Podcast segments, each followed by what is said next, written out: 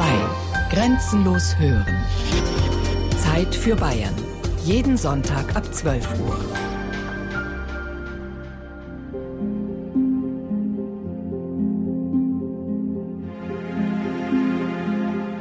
Mein Vater war Armenier und meine Mutter war Thüringerin.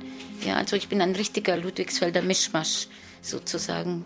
Die älteste Tochter hat Kinder von einem jüdischen Engländer und die zweite Tochter von einem spanischen Ukrainer.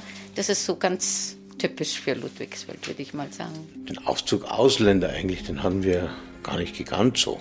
Wir waren ja alles Ausländer. Und wenn welche ausgewandert waren und nach 25 Jahren wiedergekommen sind, mal auf Besuch, natürlich sind sie auch zu mir gekommen zum Haare machen.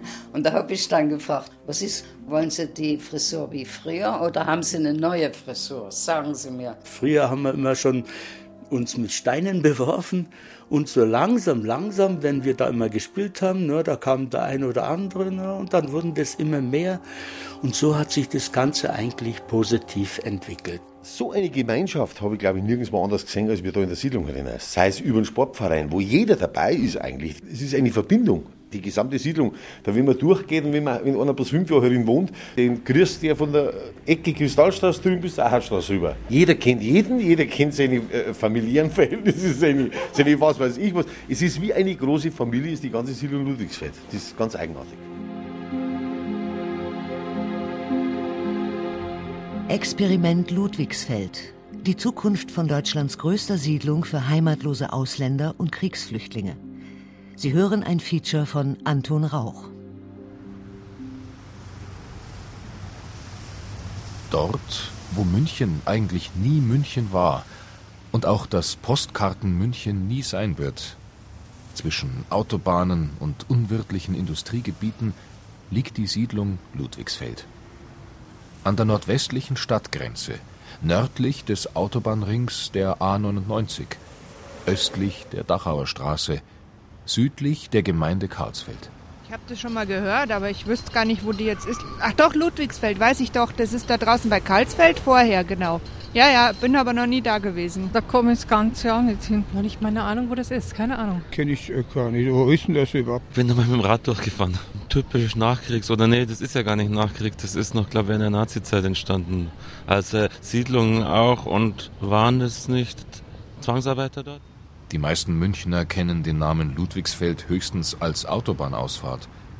Vielleicht auch als großen Fertigungsstandort, wo MAN Lastwagen baut und MTU Triebwerke montiert. Die Großwohnsiedlung Ludwigsfeld kennt kaum einer. In den Wohnblocks von Anfang der 50er Jahre leben etwa 2000 Menschen. Viele von ihnen waren damals ehemalige Zwangsarbeiter, Displaced Persons, sogenannte DP, Kriegsflüchtlinge und ihre Nachkommen. Sie sind hier geblieben, leben noch in der Siedlung, oft mit ihren Kindern und Enkelkindern in nächster Nähe. Die Siedlung durchlebt momentan große Umbrüche. Es ist ein kalter Tag im Januar. Scharfer Dauerfrost. Die Pappeln in den Straßen der Siedlung tragen Reifpelze. Kahl und kraftlos wuchern Efeu und wilder Wein über Asbestplattenfassaden. In der Hausmeisterzentrale der Siedlung beklagt sich Richard Schreiner über seine vielen Einsätze. Die Kellerfenster, wenn nicht verschlossen sind, dann drückt natürlich die Kälte rein und unten sind meistens dann die Wasseruhren unter den Kellerfenstern und da hat man dann die Frostschäden. Oftmals jetzt nicht, dass man sagt, dass gleich Rohrleitungen zerreißen werden, aber zumindest die Leute merken dann, wenn sie kein Wasser mehr in der Wohnung haben weil es unten dann so eingefroren ist, dass nichts mehr kommt. Ja, jetzt bei den Temperaturen von Sonntag auf Montag haben wir in der Smaragdstraße drüben zum Beispiel zwei Anlagen gehabt, die wo eingefroren waren. Der Installateur wartet die Gas- und Holzöfen und weiß, wie es in den Wohnungen ausschaut und wie sie ausgestattet sind. Man hat früher eben vollkommen verkehrt gemacht. Man hat eine Drei-Zimmer-Wohnung gehabt und dann haben die Installateure zur damaligen Zeit, meine Vorgänger, haben einen 12 kW, 12.000 Kilokalorien Gasheizaußenwandofen in ein Zimmer eingebaut und da war es heiß wie in der Sauna und die anderen Räumlichkeiten waren nur begleitbeheizt. Das heißt also, da kam noch der Schimmel und der ganze Dreck daher. Wenn man davon ausgeht oder was, dass 1953, wo die Siedlung gebaut wurde, da hat es vielleicht 20 Badwannen gegeben in der ganzen Siedlung bei 700 Wohnungen. Äh, jetzt mittlerweile hat sich das dann in den letzten Jahren erst einmal so richtig rauskristallisiert. Dann wurden Duschen eingebaut, da wurden Bäder eingebaut. Die jungen Leute zumindest, die haben dann schon saniert und haben auch modernisiert auf eigene Kosten. Ein paar Wohnungen gibt es immer noch, die heute noch kein Bad haben.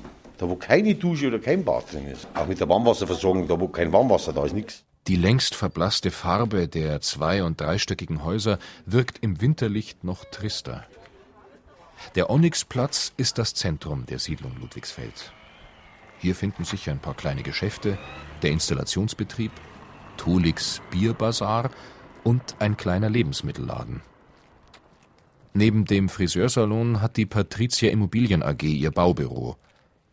Die Augsburger Firma ist seit gut eineinhalb Jahren der neue Eigentümer der 37 Wohnhäuser und mehrerer Gewerbebauten. Die Siedlung kann bestehen bleiben, kann erhalten bleiben. Man muss sie natürlich jetzt sanieren. Man muss den Instandhaltungsstau, der sich aufgebaut hat in den letzten Jahren, den muss man jetzt abbauen und das geht. Es gibt einmal den Ziegelsplit, Hohlblockstein, also einen roten Stein, den kennt man in der Regel schon und es gibt diesen, früher hieß er Gasbeton oder Pornbeton. Da wurden einige äh, Objekte mit solchen Wandscheiben gebaut und das war für die damalige Zeit eine gängige Sache, hat dem Stand der Technik entsprochen und von der Seite her ist das noch sehr gut erhalten bis heute. Mario Höll und Birgit Hoffmeister sind für die Sanierung der Wohnblocks zuständig. Es geht vor allem um Wärmesanierung und Verschönerung in der Rubin, Achat, Kristall, Smaragd und Diamantstraße. Ein Rundgang durch die Siedlung ist ein Gang durch die Geschichte, nicht nur die Baugeschichte. Es ist die Geschichte von durch die Kriegswirren zusammengewürfelten Menschen, von entwurzelten Menschen, die hier eine neue Heimat gefunden haben. Die Geschichte Europas und seiner Menschen im 20. Jahrhundert. Da kam eine, gut, das war die Wehrmacht damals in das Dorf und da war gerade Jahrmarkt und da hat man die jungen Leute aussortiert und gleich in Züge verfrachtet, ohne dass sie die Möglichkeit hatten, noch ihre Eltern zu sehen das, was sie anhatten, da, so sind sie in die Züge verfrachtet worden und nach Deutschland gebracht worden. Die Chemnitzerin Helene Freund floh kurz nach dem Krieg aus der Ostzone, weil sie nicht mit der Stasi zusammenarbeiten wollte. Über verschiedene bayerische Orte gelangte die heute 90-Jährige nach Ludwigsfeld, wo sie lange den Friseursalon geführt hat. Am 2. Januar 52, über Nacht, waren 15 Bagger am Werk. Die haben das ausgegraben und so. Die Siedlung hatten sie fertig gebaut Ende Juni oder Ende Juli, so ungefähr. Aber das konnte noch niemand einziehen. Die Kanalisation, die war noch nicht angeschlossen. Jewdokja Rubi hat ihr ukrainisches Dorf als Heranwachsende verlassen müssen, um nie mehr zurückzukehren. Sie wurde von der Wehrmacht verschleppt, zur Zwangsarbeit im Deutschen Reich. Da ist jemand gekommen haben, zu meiner Mutter also, und haben gesagt, die soll mich herrichten, weil für neun Monate werden die mich holen nach Deutschland. Und wie waren neun Monate rum? Ich wollte nach Hause, darf ich nicht lange reden, sonst komme ich ins KZ. Da habe ich aber nicht gewusst, was heißt KZ, was das bedeutet KZ. Und dann bin ich zurück zum Bauer. Nun, da war ich halt bis, bis der Krieg war aus bei ihm. Unter den mehr als 20 Nationalitäten, die sich hier ansiedelten, waren besonders viele Osteuropäer, viele Ukrainer und Russen. Die Mutter von Jewgeni Repnikow war in den Kriegsjahren als Opernsängerin für den Künstlerdienst des Deutschen Reichs verpflichtet worden. Meine Mutter gelangte 1943 auf das Gebiet des Deutschen Reiches über das Lager Schakowa in der Nähe von Auschwitz, kam die dann nach Berlin und waren dann auch in Hamburg. Und 1945 wurden die dann tatsächlich nach Süden evakuiert, in die Gegend des Allgäus, nach Kempten. Und dort in Kempten lernten sich meine Eltern kennen. Der Vater, ein Feldscheer, eine Art Bader oder chirurgischer Hilfsarzt, hatte sich deutschen Truppen angeschlossen und war beim Rückzug mit auf das deutsche Reichsgebiet gespült worden, berichtet der Sohn. Sobald aber jemand wie mein Vater Schwerkriegs Verwundeter war, ihm fehlte das linke Bein, hatte er keine Möglichkeit, in die USA auszuwandern. Also mussten meine Eltern, die sich 1945 kennengelernt und in demselben Jahr dann geheiratet hatten, in Deutschland bleiben. Und sie zogen aus einem DP-Lager, campten in das nächste. Besser wie in Baracken. Haben auch keine Badewanne gehabt, gar nichts in, in die neuen Häuser. Jeder, woher hat sich gemacht, dann hat er gehabt was, ja. Am Anfang, da haben wir immer im Waschküche gebadet. in einen runden Kessel. 48 am Heiligen Abend bin ich von der damaligen Ostzone mit meiner Familie herübergekommen. Da wurden damals die Baracken gebaut. Das waren schöne neue Baracken, war alles neu gebaut. Sauber angestrichen, also wunderbar eigentlich, gell? Eine der alten Baracken ist erhalten geblieben. Hier erinnert eine Bronzetafel mit deutscher und französischer Inschrift an die Vorgeschichte. Zur Erinnerung an die vielen tausend Häftlinge des Dachauer KZ-Außenlagers Allach-Karlsfeld, die vom 19. März 1943 bis zur Befreiung am 30. April 1945 für die Rüstungsproduktion arbeiten mussten.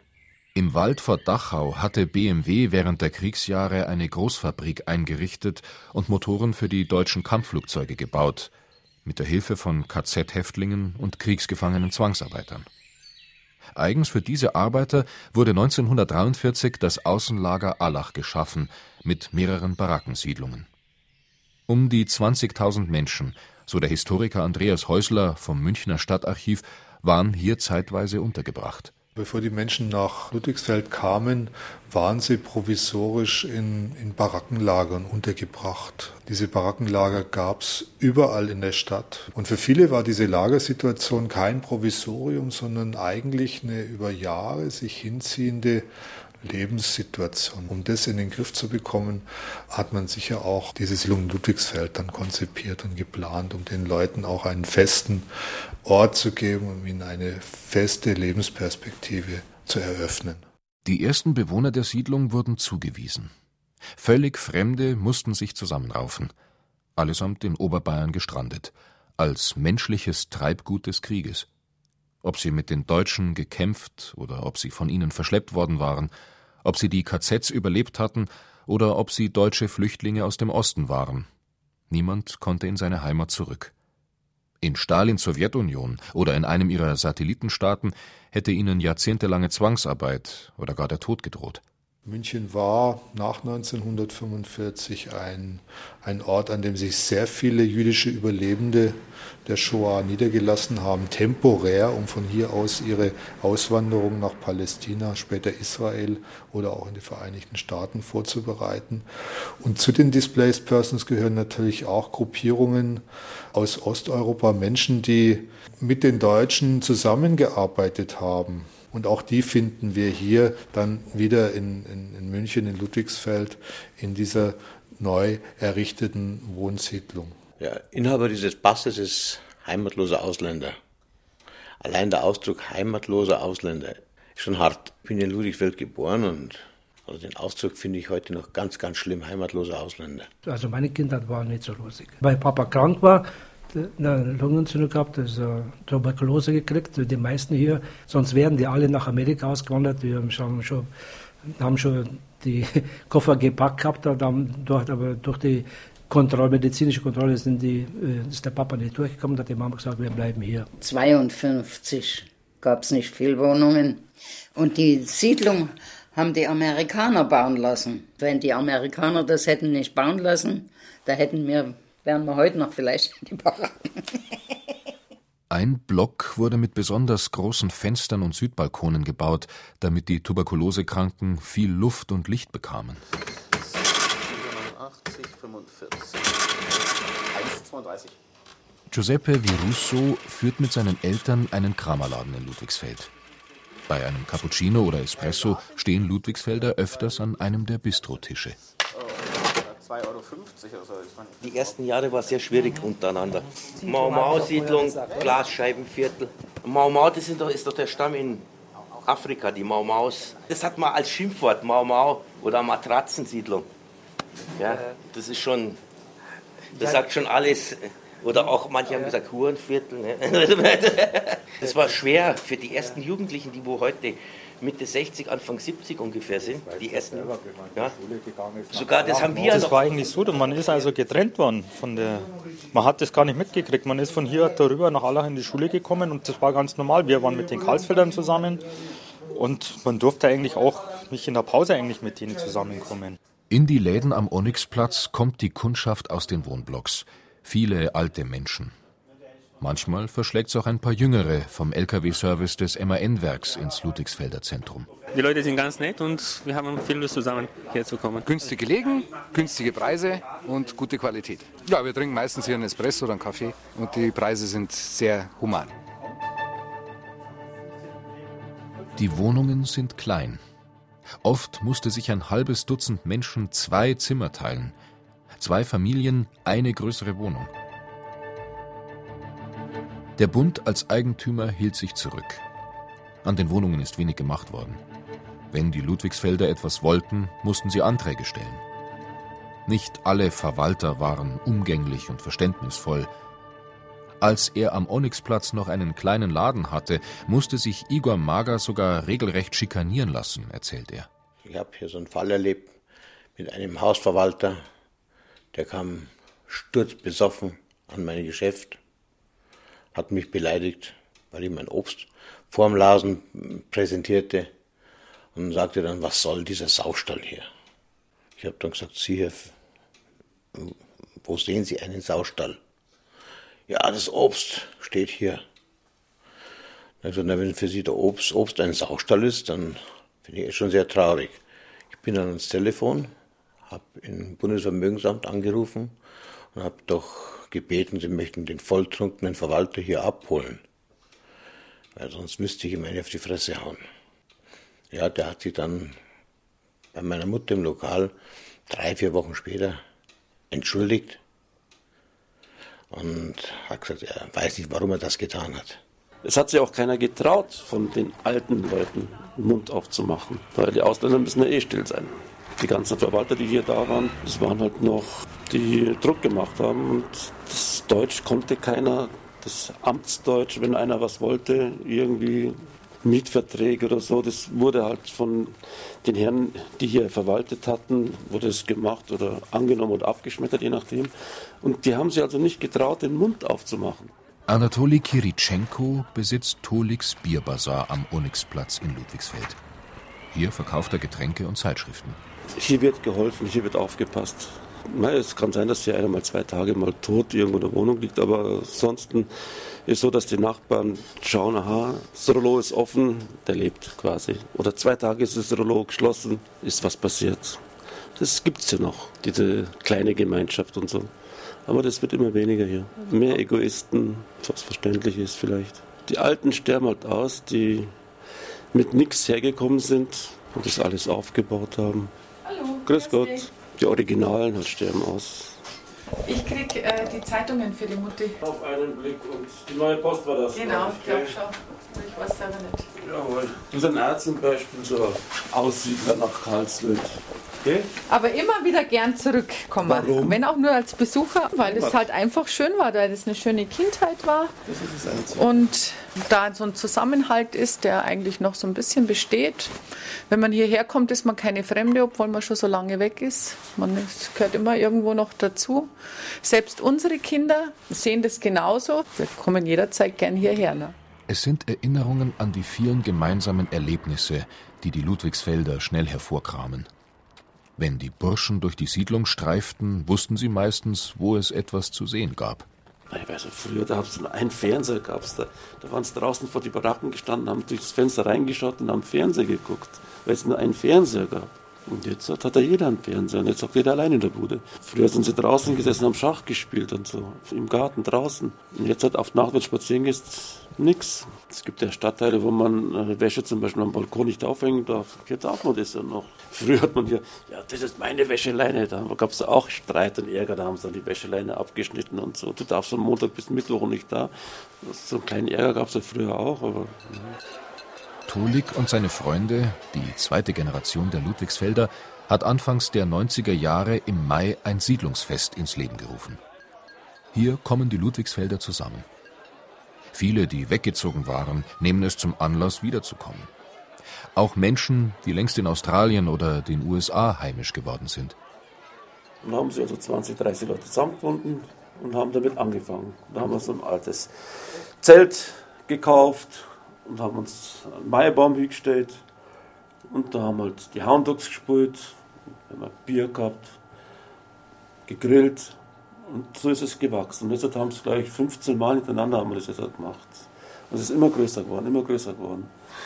Immer mehr sind es gekommen. Und es sind Leute sogar aus Amerika gekommen, wenn es ist, da die Maifeier ist, am 30. kommt es vorbei, dann haben sie sogar so einen Urlaub geplant, dass sie zur Maifeier herkommen. Freitag wird aufgebaut, Donnerstag, Freitag wird aufgebaut, Samstag wird gefeiert und Sonntag ist dann das Zelt abgebaut worden. Und dann ist wieder alles weg, so als ob nichts da gewesen wäre. Es ist eine Maifeier, Siedlungsfest, Siedlungsfeier. Oder es ist halt so mit Blasmusik, mit allem drum und dran und es ist herrlich. Die Leute haben sich gefreut. In einem einfachen Bierzelt gibt es Händel, Brezen und Bier. Musik und Tanz gehören immer dazu. Tanzgruppen, Theaterkreise und verschiedene Bands wie die Hound Dogs oder die Jaguars. Ehrensache, dass sie hier spielen. Die Jaguars aus Ludwigsfeld sind bereits seit mehr als vier Jahrzehnten zusammen. Es war einfach der Rhythm and Blues. Mehr kann ich nicht sagen. Es war der Rock'n'Roll und der Rhythm and Blues. Und jetzt muss ich aber aufhören, weil ich muss spielen. okay. Ja, jetzt geht's los. Ja, genau.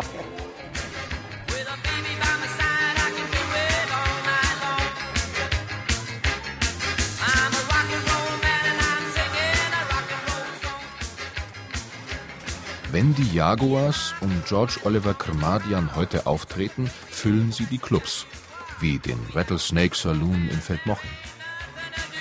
Im Publikum auch jüngere Musikerkollegen wie Michael Mederle. Er kennt Ludwigsfeld, weil seine Band V6 dort im Haus der drei Generationen proben darf. Er hat auch schon in der Siedlung gespielt. Da kommt immer so ein Oldtimer-LKW, der als Bühnenlastwagen umgebaut ist. Und der wird dann aufgeklappt und auf dem LKW ist dann die Bühne und ist, ist eine richtig, richtig kultige Sache ist das. Und ist im Open Air im Biergarten heraus auf der grünen Wiese und ist richtig gut, macht Spaß. Dank ihres Improvisiertalents und weil sie trotz ihrer Verschiedenheit stark zusammenhalten, haben die Ludwigsfelder auch einen Sportverein gründen können. Wolfgang Hoffmann war mit seiner Familie 1948 nach Ludwigsfeld gezogen. Sein Vater hatte Arbeit bei BMW bekommen und durfte sich im Nordwesten von München niederlassen. In den neu gebauten Baracken war Platz für die Familie. Die Buben konnten Fußball spielen beim SC Ludwigsfeld. Da war der Tormann war der einzige Deutsche. Das andere waren alles Ausländer. Und ich kann mich erinnern, als Kind, ich war damals so zwischen 14 und 16, wo das ein bisschen mit dem Sport damals anfing. Da waren wir immer noch verfeindet mit den Ausländern, weil da war doch der Schwabenbeckel hat uns getrennt. Das war der alte Fußballplatz. Und da haben wir uns so schön langsam angefreundet. Früher haben wir immer schon uns mit Steinen beworfen und so langsam, langsam, wenn wir da immer gespielt haben, ne, da kam der eine oder andere ne, und dann wurden das immer mehr und so hat sich das Ganze eigentlich positiv entwickelt. Ich kann mich jetzt daran erinnern, da sind immer noch von Amerika welche zurückgekommen, so Kalmücken und also Ausländer, die mit uns da befreundet waren und die uns jetzt immer noch besuchen. Dieser SC Ludwigsfeld aber hat nicht lang existiert. Nach einer Großschlägerei fiel er auseinander, weil die Vorstandschaft so nicht weitermachen wollte, erinnert sich Wolfgang Hoffmann. Er wollte mit seinem Bruder Walter und einem griechischstämmigen Freund unbedingt einen neuen Verein gründen. Nicht so leicht im Jahr 1948, denn die kleine Delegation aus der Barackensiedlung sah sich mit den Schulden des alten Vereins belastet, die erst einmal bezahlt werden mussten. Der Spielbetrieb des TSV Ludwigsfeld konnte dann doch beginnen, auf einem Rugbyplatz der Amerikaner. Waschgelegenheit bot die Natur. Jetzt sind wir in den Bach, in der Schwabenbeckel, was da vorbeifloss, haben wir uns immer waschen müssen. Gell? Und der Gegner auch. Und wir haben immer dem Gegner gesagt, ja, die sollen das im Verband melden. Und da haben wir mal Strafen gekriegt. Wir mussten mal Strafen zahlen, weil wir sowas nie hatten. Aber es waren keine Möglichkeiten da. Es war das ganz Schlechte. Doch der kleine Verein konnte zweimal aufsteigen und in der Bezirksliga große Erfolge feiern. Wolfgang Hoffmann ist dem TSV Ludwigsfeld über Jahrzehnte treu geblieben. Nach seiner aktiven Zeit hat er verschiedene Mannschaften im Verein trainiert und engagiert sich bis heute. Sonst ist für Jugendliche wenig geboten. Sieht man einmal ab vom Jugendtreff Jump In im Haus der drei Generationen. Die verschiedenen Bands können im Mehrgenerationenhaus der Caritas proben.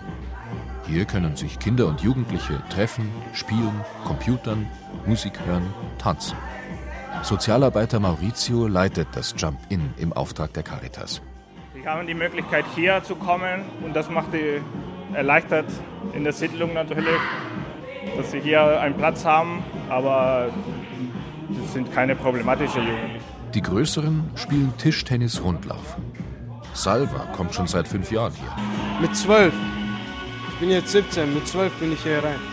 Habe ich mich immer reingeschmuggelt durch diese Tür da. Und dann haben sie mich rausgeschmissen, weil ich noch nicht 14 war. Echt? Ja, und dann, ja. dann habe ich gesagt, ich bin 14. Dann wollten sie von mir ein Datum wissen und damals konnte ich nicht rechnen. Die jungen Ludwigsfelder machen sich kaum Sorgen, was Renovierung anlangt und steigende Mieten. Wir glauben, wir werden nicht mehr hier oft herkommen, wie unsere Brüder. Unsere Brüder, wo, wir so, wo sie so jung waren wie wir, sind sie sehr oft hierher gekommen. Jetzt sind sie älter geworden, jetzt kommen sie nicht mehr hierher. Jetzt haben sie Auto, jetzt können sie weiterfahren, irgendwo anders, die Gegend entdecken. Deswegen kommen sie nicht mehr her. Und es wird bei uns das Gleiche kommen. Das Kulturleben von Ludwigsfeld ist von jeher selbst gemacht. Bei anfangs bald 30 Nationalitäten fanden sich immer Begabungen und Begeisterte für Tanzkreise und Chöre. Von den Theatergruppen und Bands schwärmen Olla und Lesja Ruby heute noch. Hinter den Häusern haben sich die Leute irgendwie getroffen, zusammengesetzt, gegessen, getrunken und eben äh, gesungen. Also wenn man heute so äh, ukrainische oder russische Filme anschaut, wo Privatleute fortgestellt sind, da ist es mir also auch aufgefallen, wenn die Leute zusammenkommen, irgendwann fangen sie alle an zu singen, Musik zu machen und zu singen. Das ist so. Und die, also die Musik steckt bei uns in der Familie in den Knochen. Also musikalisch sind wir alle, glaube ich, in der einen oder anderen Form. In eurer Tanzgruppe Juravli waren ja auch einige Deutsche. Ja, ja, einige Deutsche. Und die Jungs, die waren ja so toll ja. beim Tanzen und beim Hopak. Mhm. Hopak ist in die Hocke gehen. Das ist da, wo sie nach unten springen, die Männer, und dann ein Bein oder sogar zwei Beine voneinander von sich werfen und im gleichen wieder aufstehen. Also, oder dann auch auf einer Hand praktisch den einen Fuß schwingen und dann auf die andere, den anderen rumschwingen. Also, es ist schon toll. Dabei war längst nicht alles harmonisch und friedlich. Es ist schon zur Sache gegangen in Ludwigsfeld in den 50er und 60er Jahren. Schlägereien waren an der Tagesordnung. Es gab genügend Burschen, die keinem Streit aus dem Weg gingen, ob in Ludwigsfeld oder in der Münchner Innenstadt. So Jungs im Alter zwischen 15 und vielleicht 25 Jahren, die haben sich auch am Wochenende gerüstet, sind in die Stadt gefahren und haben da auch ganz ordentlich gepulvert und, und gestänkert und geschlägert ach Gott, die liefen dann mit blauen Augen herum und mit gebrochenen Nasen und mit kaputten Füßen. Also es war schon gang und gäbe und das war so ziemlich ganz, ganz schön, diese, diese jungen Leute, die jungen Männer vor allen Dingen, weil die ja auch diese ganzen Frustrationen mitbekommen haben und irgendwo mussten sie ja diese abreagieren. Lesja Ruby ist vor mehr als 20 Jahren nach Australien ausgewandert. In den letzten Jahren zieht er sie immer häufiger und länger nach Ludwigsfeld zurück. Am Onyxplatz, den Läden gegenüber, sind in einem Keller noch die Arrestzellen da. Sie stammen aus der Zeit, als es die Polizei für nötig gehalten hat, eine eigene Inspektion in der Großsiedlung zu unterhalten. Kriminalität hat in Ludwigsfeld immer noch Konjunktur. Allerdings nur, wenn Filmteams anrücken, um dort die Atmosphäre der 50er Jahre einzufangen. Krimis und auch Aktenzeichen XY werden in Ludwigsfeld besonders gerne gedreht. Hansi, grüß dich. Die echte Polizei in Ludwigsfeld verkörpert vor allem der Kontaktbeamte Michael Wolf, er stammt aus dem Nachbarort Karlsfeld und teilte mit manchem Ludwigsfelder die Schulbank. Und es macht dann auch Spaß, wenn man so den einen oder anderen wirklich trifft, wo man sagt, das war mal einer, aber ist inzwischen der ruhigste schlechthin. Das ist, und deswegen bin ich ja wahnsinnig gern vertreten, weil man die Leute kennt. Bei der Lagebesprechung im Präsidium spielt die Siedlung Ludwigsfeld heute praktisch keine Rolle mehr, berichtet Wolf. Der Polizist hat die Statistik zur Hand. Letztes Quartal hatten wir in Mosach, habe ich mir sagen lassen, äh, um die 12.000 Einsätze. Und davon ist auf Ludwigsfeld sind 192 Einsätze gefallen. Wobei man sagen muss, dass diese Einsätze 192 vielleicht kurzfristig etwas hoch anhört.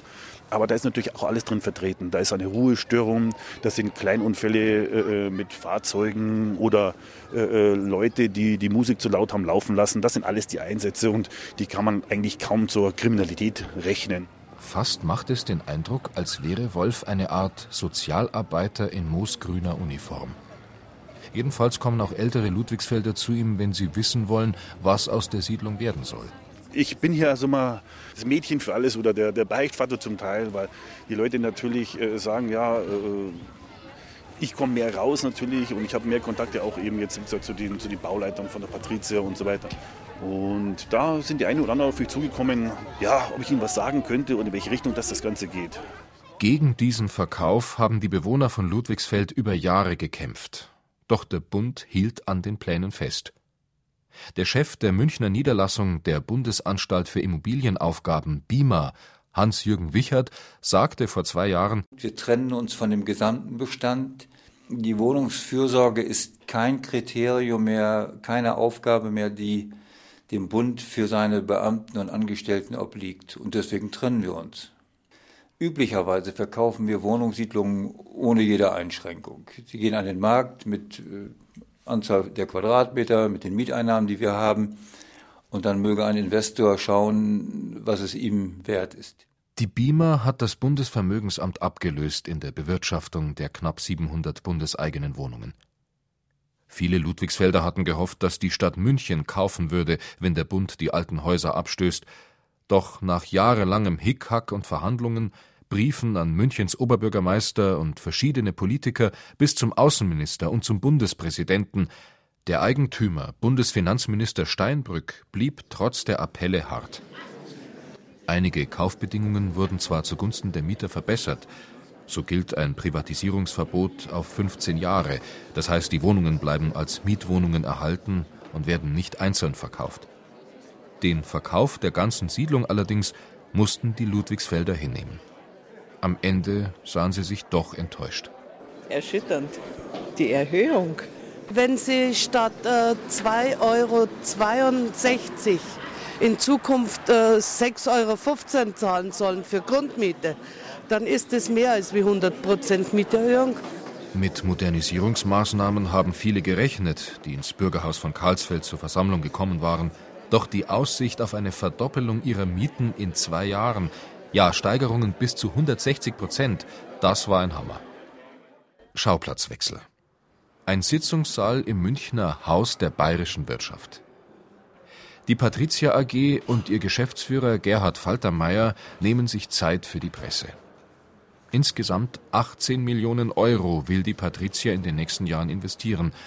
Das ist noch einmal fast doppelt so viel wie der Kaufpreis von 10,5 Millionen, der in den Bundeshaushalt gewandert ist. Die Patrizia wird danach etwa 50 Prozent der Modernisierungskosten auf die Mieter umlegen, entsprechend der gesetzlichen Möglichkeiten.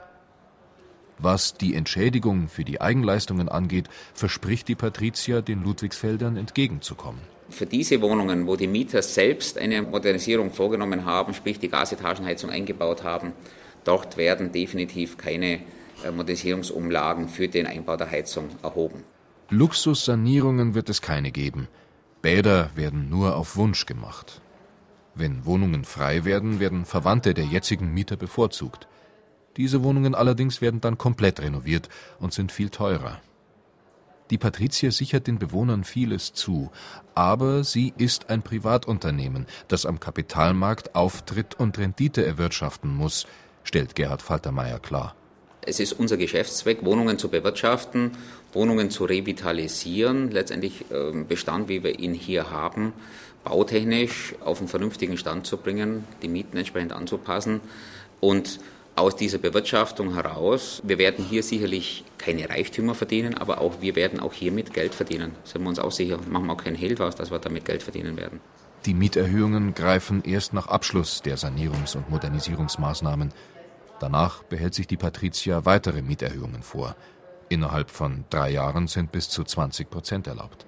Hauptsächlich über höhere Mieten kann man die Leute einfach schnell vertreiben. Und da ist der beste Kündigungsschutz einfach das Papier nicht wert, auf dem es steht. Und ich kenne sehr viele Frührentner, Rentner, die von 700, 800 Euro und weniger leben müssen. Und für die ist es nun mal, auch wenn wir immer noch unterhalb der Vergleichsmiete in München liegen, eine extreme Verteuerung, die sie sich nicht leisten können dann stellt sich die Frage, wo sollen diese Leute hin? Entsprechend frostig war der Empfang für die Neueigentümer, als sie ihr Konzept der Bewohnervertretung in Ludwigsfeld vorgestellt haben, erinnert sich Gerhard Faltermeier heute. Ja, es war durchaus beeindruckend, die erste Versammlung, wie wir empfangen worden sind. Ich bin mit meinen Kollegen hier hingegangen und wir sind zunächst empfangen worden mit einem Plakat. Hier ruht die Siedlung Ludwigsfeld, Totengräber unter anderem Oberbürgermeister Ude, die Bima und die Patrizia. Also wir sind nicht gerade mit offenen Armen empfangen worden, sondern mit einer ganz, ganz, ganz großen Portion Skepsis, mit Ängsten der Bewohner, mit großen Fragezeichen dahinter, warum macht das ein börsennotiertes Immobilienunternehmen? Ich glaube, dass wir in den letzten eineinhalb Jahren durch viele Gespräche, durch viele Treffen mit den Vertretern der Bewohner, ich glaube, da haben wir eine ganze Portion an Skepsis abbauen können und sehr schön war so die Erfahrung nach unserem letzten Treffen, als eine sehr skeptische Bewohnerin dann gesagt hat, ich glaube, das, was Sie machen, hat doch Hand und Fuß. Etwa 50 Nationalitäten leben derzeit in Ludwigsfeld, neue Zuwanderergruppen eingerechnet. Die ukrainischstämmigen Ludwigsfelder sind nicht mehr so zahlreich wie unmittelbar nach dem Krieg, aber sie halten ihre Kultur und ihre Traditionen besonders hoch.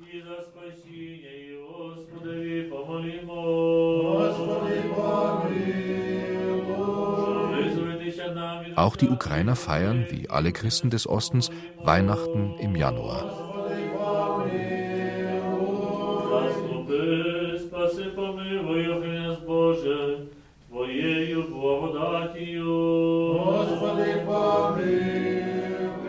Die kaum mehr als 40 Gottesdienstbesucher stehen danach noch zusammen und reden. Einige haben es auch eilig. Denn der Tag Mitte Januar ist ein wichtiger Feiertag, bei dem traditionelle Speisen auf den Tisch kommen, erzählt Oresja Poletko nach dem ukrainisch unierten Gottesdienst. Es gibt Borscht, es gibt äh, Wuschka, das sind so kleine Teigtaschen, das ist so etwas ähnliches wie Nudelteig mit so einer Füllung aus Pilzen und Zwiebeln. Das wird so angebraten und das wird dann gekocht, so, wie, so nudelmäßig und dann isst man das, wird das in den Borscht reingetan, so als Beilage. Der Borscht ist dünn, es ist ein Fastentag. Die Adventszeit vor Weihnachten nehmen Gläubige der Ostkirchen sehr ernst als Zeit der Vorbereitung und als Fastenzeit. Unscheinbar von außen sind die meisten der Gotteshäuser und Gebetsräume in Ludwigsfeld. Nicht einmal ein Türschild weist zum Beispiel auf den ältesten buddhistischen Tempel in Deutschland hin. Er liegt in einer Erdgeschosswohnung in der Rubinstraße. Nimgir Bembejew schließt auf. Das Amt des Tempelbewahrers hat er von seinem Vater geerbt. Wenn Besucher kommen, schaut er vorher vorbei und heizt ein. Aber das ist richtig viele Leute, die zum ersten Mal kommen, die suchen dann nach einer Pagode oder sowas und äh, sind ganz überrascht, dass es so unscheinbar versteckt ist dann. In der Küche stehen ein großer Tisch, eine Bank, Stühle. Hier kann sich der Besucher, der nebenan meditieren will, körperlich stärken. Wir ab und zu dann, wenn Gottesdienst ist, äh, Buttertee oder ja auch mal eine Suppe warm oder so. An einer roten Trommel mit asiatischen Schriftzeichen hängen Gebetsketten. Eine tibetanische Gebetsmühle, erklärt Nimger Bembejew. Also sie ist jetzt schon längere Zeit nicht mehr in Betrieb. Die haben wir früher als Kinder immer gedreht. Da steht Omani Padme Hum drauf. Was, äh, das würde dann so so ähnlich wie dem Rosenkranz. Seidentücher an den Wänden, dicke Teppiche auf dem Boden, Kerzen, Buddha-Bildnisse und ein rotes Podest. Zweimal war sogar der Dalai Lama schon in Ludwigsfeld. Nur er darf auf dem Podest sitzen. Doch ähnlich wie die orthodoxen Ukrainer, deren Kirche in der ehemaligen Kinobaracke ist, fürchten die Buddhisten, dass sie ihren Tempel in einer früheren Wohnung nach der Renovierung nicht mehr halten können. Die Spenden der Mitglieder reichen schon jetzt kaum aus, die Miete zu bezahlen. Bis 2010 zumindest hat ihnen die Patrizier zugesichert, nicht zu erhöhen. Als massive Steinkirche gebaut, erstrahlt dagegen ungleich repräsentativer die weiße russisch-orthodoxe Kirche des heiligen Erzengels Michael an der Achatstraße. Jetzt schauen wir, ob unser Schlüssel. Seine Mutter, die Opernsängerin Soja Repnikow, hat im Chor gesungen.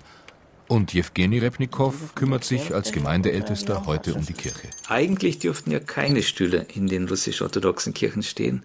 Aber wir machen dann doch eine kleine Ausnahme und haben Stühle für unsere älteren Gemeindemitglieder, die natürlich nicht so lange durchstehen können. Es kommt natürlich darauf an, ob jetzt ein Erzbischof natürlich auch den Gottesdienst hält, ob es sich um einen großen Feiertag handelt.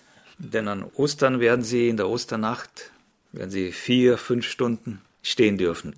Das ist natürlich schon sehr viel. Die russisch-orthodoxe Kirche grenzt an die Teststrecke von MAN. Der Konzern testet hier vor allem Busse, sagt Eberhard Hipp, beim Nutzfahrzeughersteller zuständig für Entwicklungsprojekte. Diese Teststrecke hat eine Fläche von 128.000 Quadratmeter, verfügt über eine Außenfahrbahn von 1,3 Kilometer Länge. Und diese Teststrecke haben wir seit dem Jahr 1979. Mit unseren Nachbarn haben wir nie äh, ein Problem gehabt. Jewgeni Repnikow aber kann sich erinnern, dass das Verhältnis von MAN zu einzelnen Anwohnern nicht immer so harmonisch war. Allerdings, muss man sagen, wurde ein erfolgreicher Protest durchgeführt gegen den Bau eines Booster-Testturms mit 33 Meter Höhe, der auf dem Gelände oder anstelle des Geländes erbaut werden sollte. Teile für Raketenantriebe oder ganze Raketenantriebe hätten dort gebaut und getestet werden sollen. Allerdings wurde dieses Vorhaben Gott sei Dank abgewendet, auch dank des Widerspruchs der Bürger der Siedlung Ludwigsfeld und auch der russisch-orthodoxen Gemeinde des heiligen Erzengels Michael. Wir wären direkt 20 Meter, man muss sich vorstellen, es war auf der anderen Seite der Straße gewesen, daneben befunden. Und wie gesagt, auch die ersten Wohnblöcke waren nur wenige 100, 200 Meter entfernt von diesem Gelände. Ende der 70er Jahre hat es eine schleichende Veränderung in der Einwohnerschaft der Siedlung gegeben. Die Kinder aus den Anfangsjahren waren längst erwachsen, orientierten sich weg, auch weil es schwierig für sie war, in Ludwigsfeld eine frei werdende Wohnung zu bekommen. Denn Bundesbedienstete genossen in der Bundessiedlung eine Zeit lang Vorrang, Soldaten, Zöllner, Finanzbeamte. Damals war die Situation eine andere. Da haben die Kinder gefehlt. Zuerst wurden die Wohnungen an diese Displaced Persons gegeben. Für die ist es gebaut worden.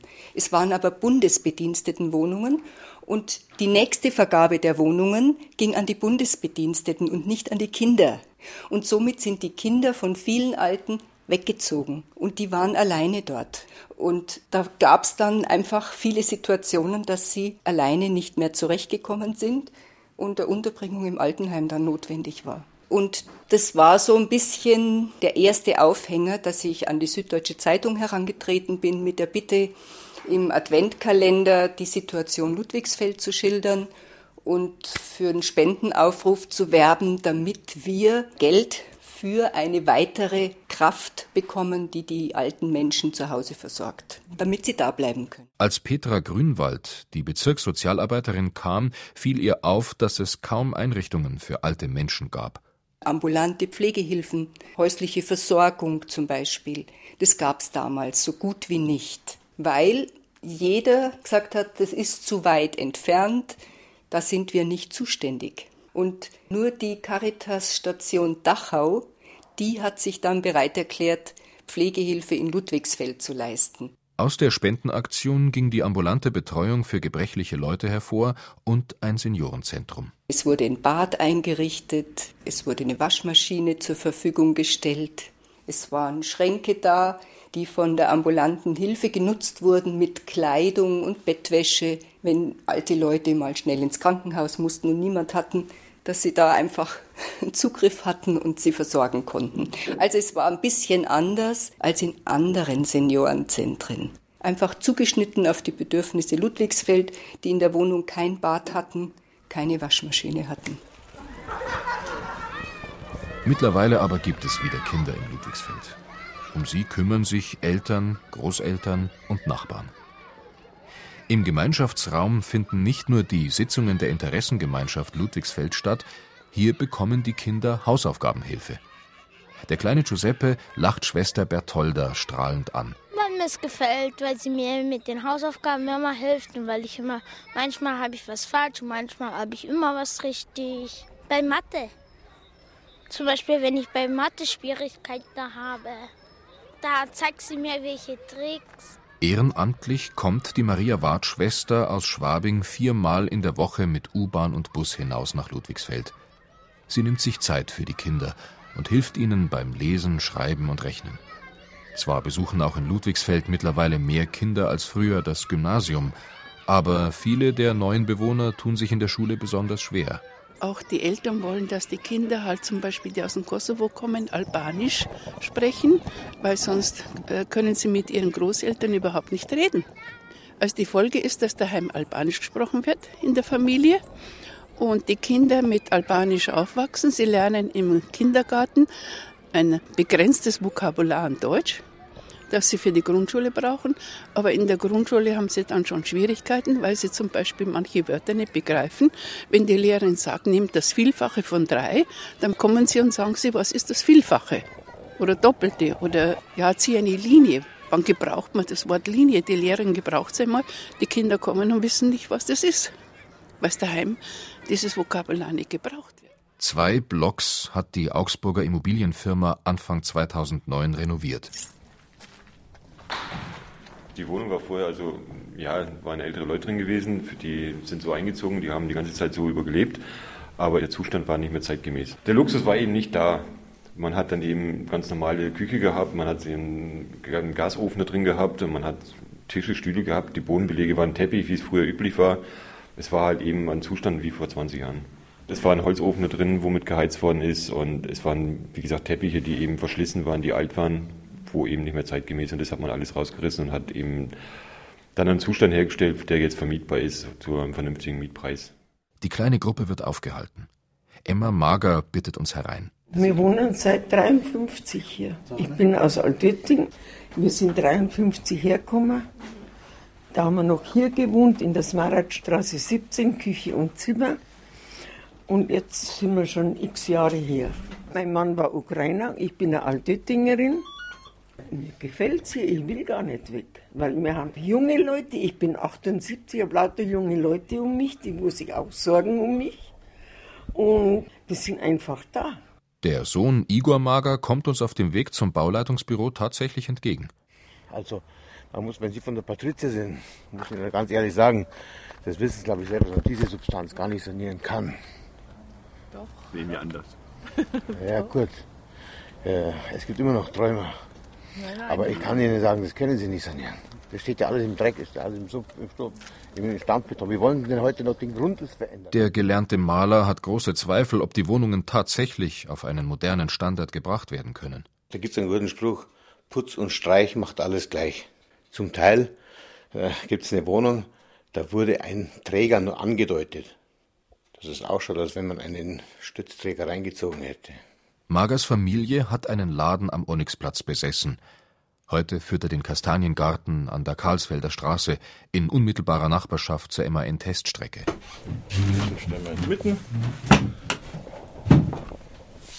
Tom Kraft setzt einen Tee auf. Er ist kein Vertriebener oder Nachfahre von Vertriebenen.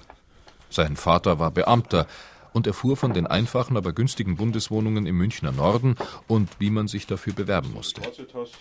Aber auch der Übersetzer und Dolmetscher für Russisch und Englisch will auf jeden Fall bleiben, lehnt überdies die Renovierung seiner Wohnung ab. Wunderbarer Boden. Im Badboden habe ich mir selber Korkplatten reingelegt. Der ist auch schön fußwarm. Äh, gefliest habe ich da auch selber. Es ist ja schön, dass man viel selber machen konnte. Es ist halt deswegen halt eine Nische ja, oder war eine Nische, weil man da eben Sachen selber machen konnte. Mir reicht ein niedriger Standard, mir reicht es, wenn ich meine Dusche mit Holz heiz. Ähm, dafür mag ich gerne weniger zahlen. Das ist ja sozusagen meine Wahl. Das Dumme ist, dass das Vorgehen von der Patrizia im Prinzip vom Gesetz gedeckt ist. Kraft war zufrieden damit, verwaltet zu werden. Dem Verkauf an die Patrizia kann er nichts abgewinnen. Die Interessengemeinschaft Ludwigsfeld führt viele Gespräche, Petra Grünwald bescheinigt den Patrizierleuten immerhin guten Willen. Das Problem sind einfach die freistehenden, jetzt sind es fast 30 leerstehende Wohnungen, die renoviert werden und dann eben doch zu Preisen vermietet werden sollen, die um die 8 Euro, 8,50 Euro liegen. Und da ist die Frage, wie viele Ludwigsfelder sich das leisten können. Was Besseres kann ja nicht passieren, als dass weiterhin eine Generationensiedlung da ist, die sich selbst hilft, die ihre alten Menschen unterstützt, dass sie nicht ins Altenheim müssen, die ihre Kinder unterstützt, dass sie, auch wenn sie wenig Geld haben, dass sie nicht in der Schule auffallen. Ja, die Kinder können sich immer auf ihre Verwandten und Großeltern verlassen. Da ist ein gegenseitiges Geben und Nehmen und das kann hauptsächlich in einem familiären, freundschaftlichen Umfeld wachsen. Dort ist es gewachsen und selbstverständlich, dass auch der Nachbar aufs Kind schaut. Und ich denke mir, dass man so ein besonderes Gefüge eigentlich schützen sollte. Die Siedlung soll erhalten bleiben, soll Heimat bleiben.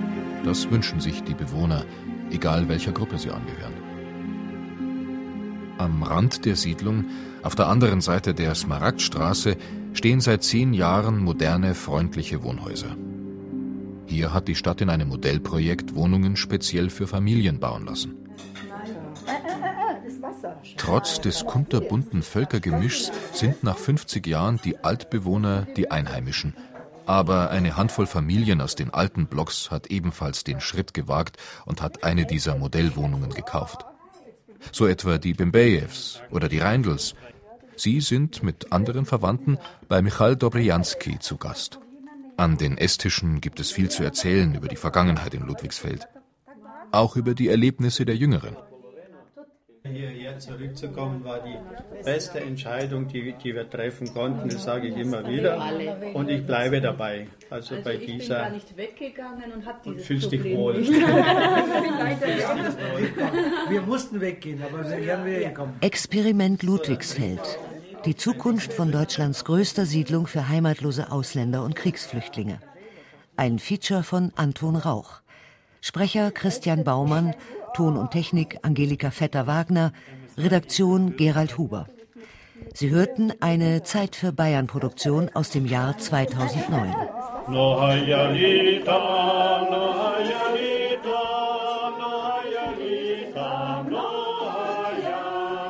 Der Abend bei Familie Dobrianski im neuen Teil der Siedlung Ludwigsfeld an der Smaragdstraße geht zu Ende. Die Gäste stehen auf, erheben die Gläser mit dem Chorelka, dem ukrainischen Wodka. Sie trinken auf die Gesundheit und ein langes Leben.